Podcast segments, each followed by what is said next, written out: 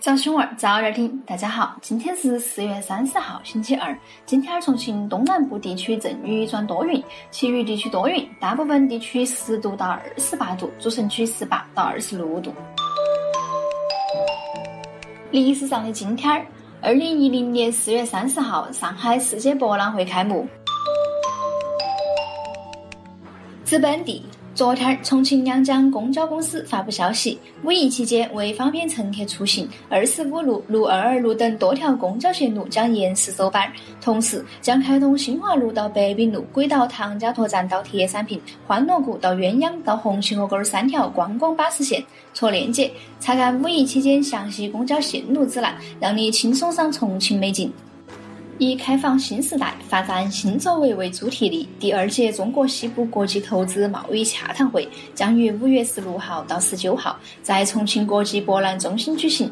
本届西洽会预计将有来自五十七个国家和地区的三百家世界五百强企业、两千多家跨国公司、二点二万境内外嘉宾参展参会。展览将设国际合作展区、陆海新通道合作展区等八大主题展，并举办包括“一带一路”等主题在内的四十九场丰富活动。近日，沙坪坝区民警接到报警，称有十几户居民的门锁被人恶意用胶水把锁孔给堵住了。警方经过调看监控和蹲守，将两天之后再次出现在小区堵锁眼的两名女子抓获。据了解，两人以每天一百块钱的酬劳兼职，在住户门上贴开锁广告。如果把锁眼堵上了，居民通过广告打电话开锁，都可再加提成。目前因故意损坏财物，两人已经被行政拘留。备受市民关注的曾家巷嘉陵江大桥计划五一小长假期间活络。据了解，曾家巷嘉陵江大桥工程线路中长五点五四六千米，上层为双向路车道及两侧人行道，下层为双线城市轨道交通十号线。大桥建成后，将与菜园湾大桥连成一线，形成跨越两江的南北大通道。四月二十九号到四月七号，为期一百六十二天的二零一九年北京世园会在北京市延庆区举办。世园会里面的重庆园分为室外展园和室内馆。室外展园分为重庆印象区、山水林田湖草生态展示区和美丽家园示范区，展现巴渝独特之美。室内馆运用异形雕刻、多媒体等技术，展现桥梁、索道等城市要素。馆内的火锅模型也是游客最爱的打卡地点之一。赏百草园艺，二零一九北京世园会开门迎客了！华龙威尔带你打卡重庆园。昨天，据巴兰区城管局介绍，为持续推进巴兰区真露天园建设，助力城市绿化品质提升，巴兰区拟建小游园十二个，目前已完成巴滨路农福街边游园、渝东鲁能街边游园等四个游园建设。同时，巴兰还拟建城市公园六个，其中花溪河长江入江口湿地公园、融汇宝盖市公园等五个公园正在开展建设。真露天园以后，市民休闲娱乐的地方更多了。昨天从万盛经开区传来消息，万盛经开区成立旅游商品无理由退货中心。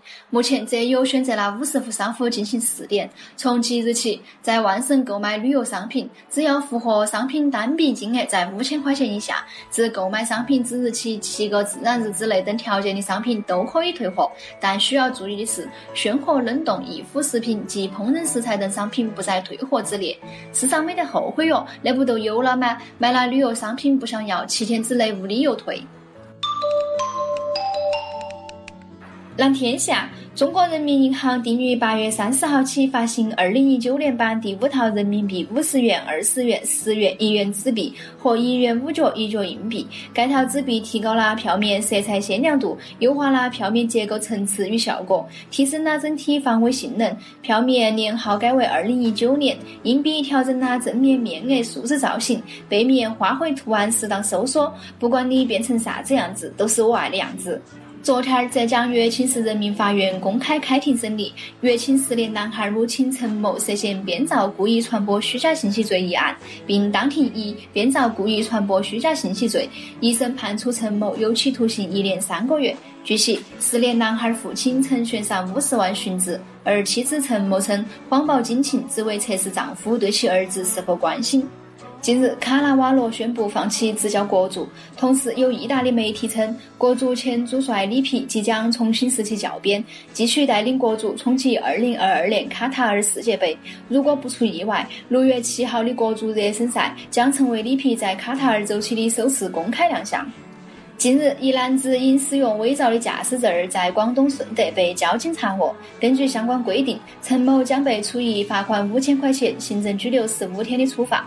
然而，其父母面对处罚情绪异常激动：“你们太过分了，他还是个娃儿，才三十一岁啊！你们为啥子罚那么重？”警察叔叔说：“谁还不是个宝宝啊？交规要从娃儿教起。”因新天皇继位，日本迎来全国放假十天，各行业在假期开始前都已经行动起来，努力在十连休期间提供更好的服务。不过，有调查显示，多数日本民众对那次超长假期没太多兴奋感。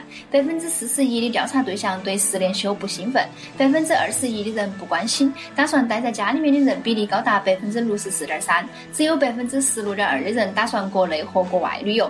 十连休还不兴奋，放到起让姐来，姐可以。十天不重样的玩给你看，开心一笑。老师说：“小明儿，解释一下真相大白啥子意思？”小明儿说：“从前有个人生了个儿子，取名叫大白。第二年又生了个儿子，取名叫小白。他姥姥来的时候，抱到小白说：‘真相大白啊！’更多精彩新闻，请深夜读新重庆客户端。”